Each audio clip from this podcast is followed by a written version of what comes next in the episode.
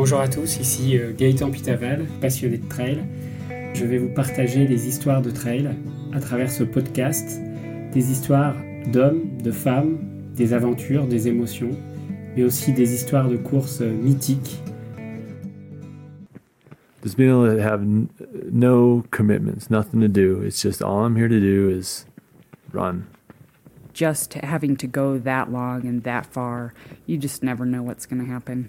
Dans cet épisode, nous partirons à la découverte des trails américains avec les origines du trail, un vent qui nous vient d'Amérique. Vous découvrirez les quatre trails qui ont fondé le trail moderne, la Western States, la Barclay, le Leadville Run 100 et la Hard Rock 100. Alors nous commençons par la plus ancienne de ces courses américaines, la mythique Western State, dont l'origine remonte à 1955, qui à la base était une course équestre. Donc un, certain Wendell Robbie, accompagné de cinq cavaliers, a décidé de prouver qu'un cheval peut courir 100 miles en une journée. Donc il décide de relier euh, Tao City à Auburn. Et l'opération est un succès puisque la course équestre est validée cette année-là. On ne parle pas de, course à pied, bien sûr. Là, on est sur de la course équestre qui est appelée le One Day Ride. Il faudra attendre 1974, donc presque 20 ans plus tard, pour qu'un vétéran de la Tevis Cup, Gordy euh, Ainsley, veuille à son tour changer la destinée de cette euh, course. Well, I'm Gordy Ainsley. I'm 64 years old. Back in 1974, right here, after two successful completions of the 100 mile ride, from Squaw Valley to Auburn in 1971 and 72. Le fameux Gordy en 1971 et 1972 participe à, à cette euh, horse ride et euh, son cheval euh, devient boiteux. Donc l'année suivante, il se dit qu'il trouvera bien un, un compagnon pour faire cette course. Et finalement, le jour de la course, il ne trouve personne, qu'il décide de s'élancer à pied. In the spring of that year, before I'd ever done a marathon, I had a friend come up. I took him out on 35 typical miles of this trail, and I took my horse along because I couldn't run 35 miles at the time. Now I realized I had just started running. So this was quite a stretch for me. But I said, Do you think I could do 100 of them in under 24 hours? Ce jour de 1974, Gordy Hansley a traversé 100 miles en 23h47 et il euh, crée sans le savoir la première course de trail running. Les deux années qui suivent, d'autres essayent de marcher dans ses pas. En 1975, une personne tente l'aventure mais abandonne euh, avant la ligne d'arrivée.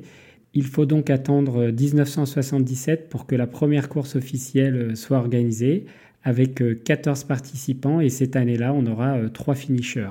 Les concurrents donc partent, en même temps que les chevaux, et à 22 ans, euh, Andy Gonzalez prend moins d'une journée pour terminer la course. Donc en cette année 77, en 22h57, il boucle les 100 miles, ce qui donnera naissance en novembre 77 à la première institution officielle pour la naissance de cette fameuse Western State, avec la Western State Trail Foundation, avec bien sûr pour membre euh, fondateur Gordy Henslake, qui a lui-même créé cette euh, mythique course avec euh, son, cheval qui était déficient en 1974. Aujourd'hui, le parcours de cette course a changé puisque depuis 1985, elle fait 102 euh, miles, soit à peu près 164 euh, km.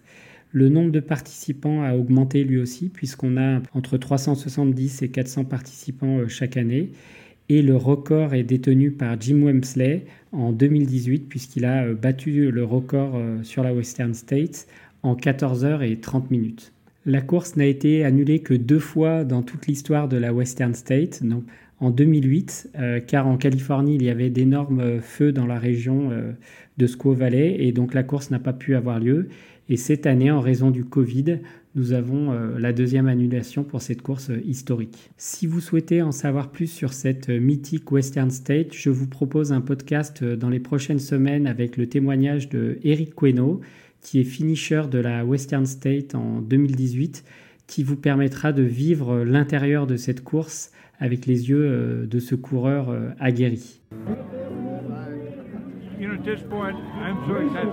I just wish I was in there with a number on and headed that way. Great, great day. It's a great day for Leadville.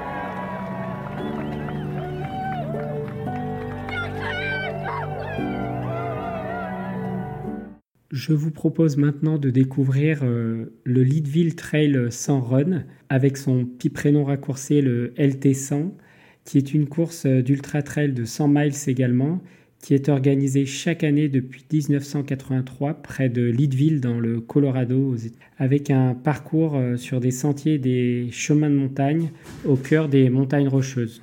Le Leadville Trail sans run est aussi une course chargée d'histoire puisqu'elle a été créée au lendemain de la fermeture d'une mine d'argent qui faisait vivre toute cette petite ville euh, du Colorado.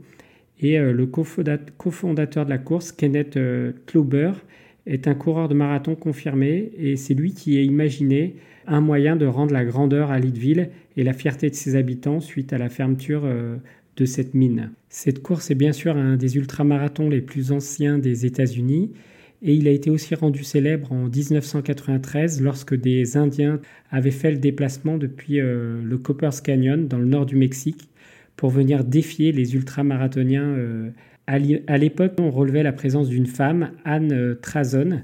La coureuse impressionnait car elle parvenait régulièrement à battre les meilleurs hommes sur les ultras.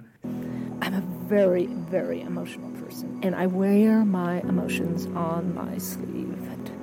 I to be outdoors. I was just very active. I mean, in a way, I'm really proud of that I ran that because I just went there to like break 18 hours. I want to be remembered as someone who f- was trying to be the best she could be. I really think I'm someone who loves life. I just love exploring and I love going into the mountains. And it's such a beautiful world. I mean, there's so many great trails and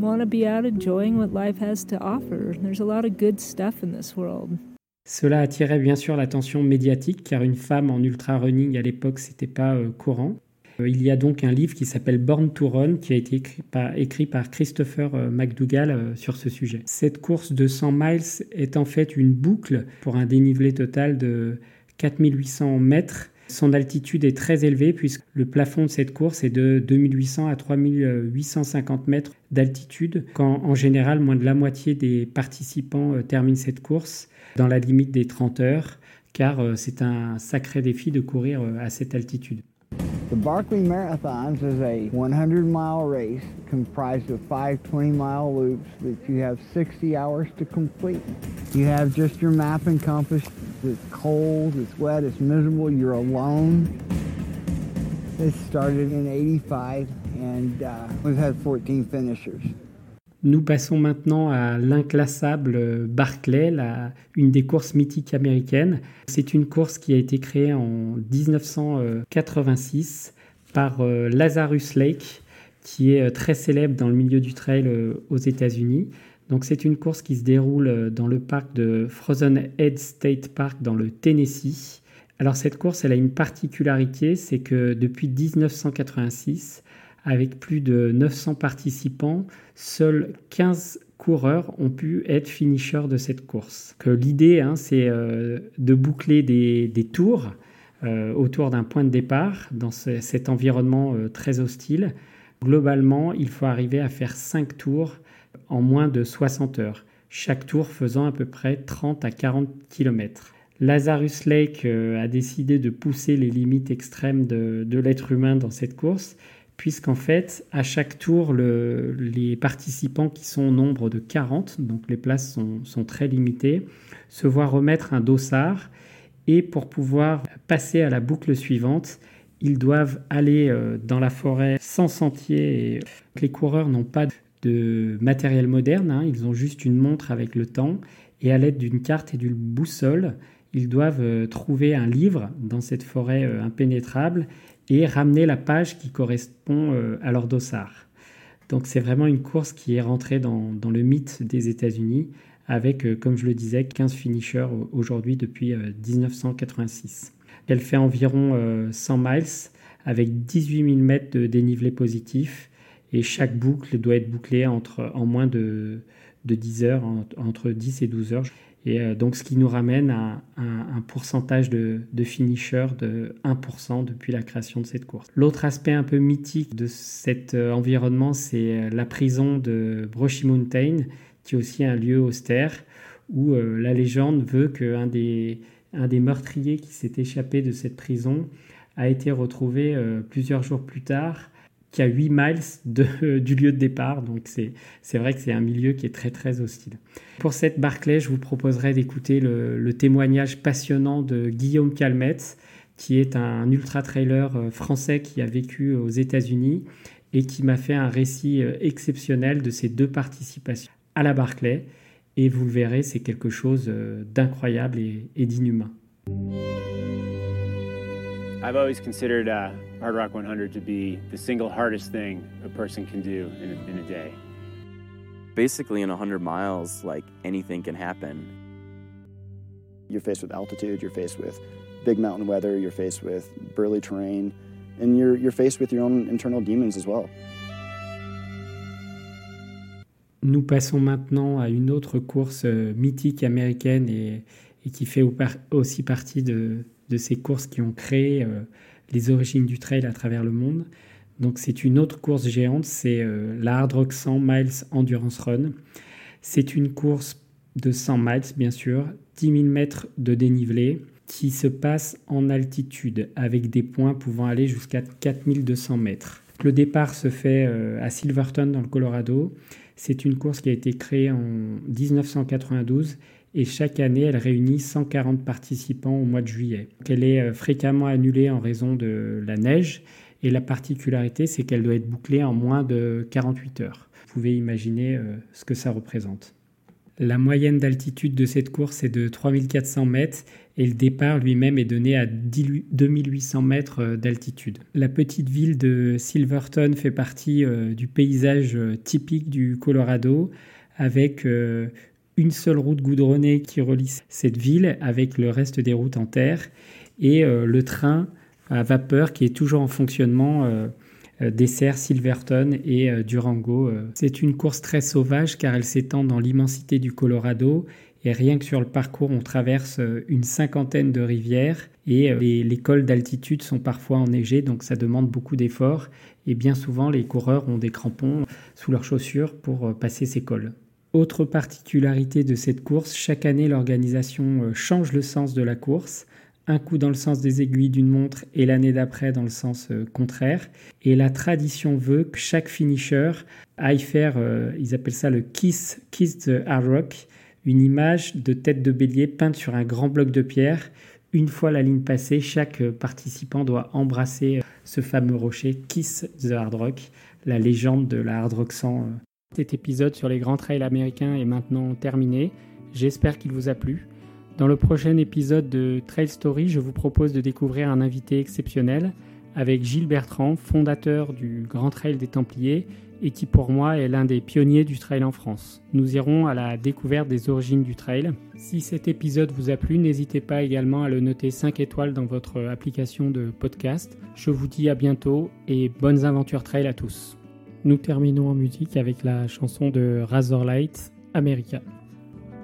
Yesterday was easy as I got the news. When you get it straight, you stand up, you just can't lose. Give you my confidence, all my